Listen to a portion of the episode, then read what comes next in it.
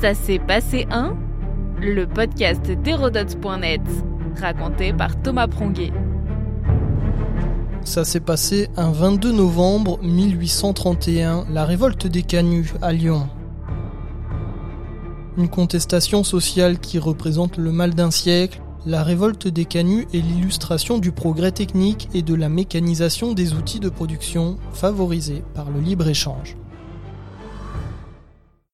Les canuts, dont le nom vient du mot canette ou bobine, sont des artisans qui tissent la soie à domicile sur leur propre métier à bras.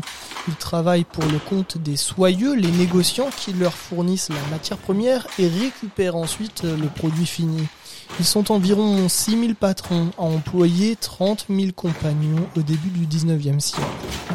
Chaque tisseur gagne environ 18 sous pour 15 heures de travail chaque jour, un salaire de misère et avec l'invention des métiers à tisser mécaniques beaucoup plus productifs, les revenus des canuts diminuent. Les payes sont deux fois moins importantes que sous le Premier Empire, la faute aux manufactures qui se développent avec notamment les innovations du métier jacquard qui par ricochet font chuter les prix. À l'automne 1831, certains patrons lyonnais refusent d'appliquer le tarif minimum établi, prétextant les contraintes du marché et la concurrence internationale qui tire les prix vers le bas, ce qui est véridique mais nouveau à l'époque. Les canuts mécontents protestent et lancent alors une grève générale. Le 19 novembre, au cœur de la Croix-Rousse, ils font face à la garde nationale, des coups de feu claquent, renforçant la contestation. Elle se propage à tous les quartiers ouvriers de la métropole lyonnaise.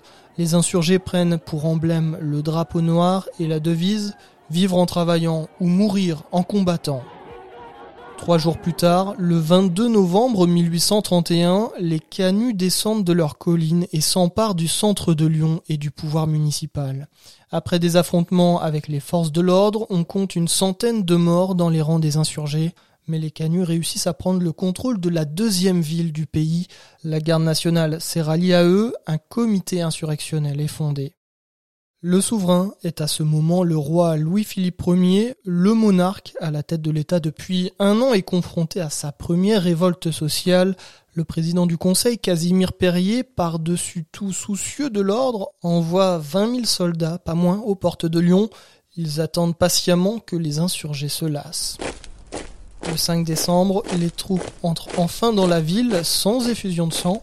La garde nationale est désarmée et dissoute, le préfet jugé trop conciliant révoqué et le tarif minimum réclamé par les ouvriers n'est pas appliqué au nom du libéralisme.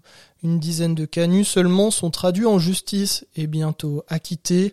La révolte est terminée une autre insurrection encore plus violente et mortelle aura lieu en 1834 à Lyon et dans d'autres grandes villes.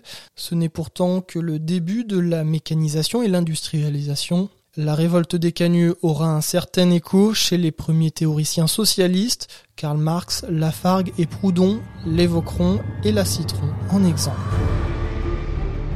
Notre podcast historique vous plaît N'hésitez pas à lui laisser une note et un commentaire ou à en parler autour de vous. Et puis pour en apprendre plus sur l'histoire, rendez-vous sur hérodote.net.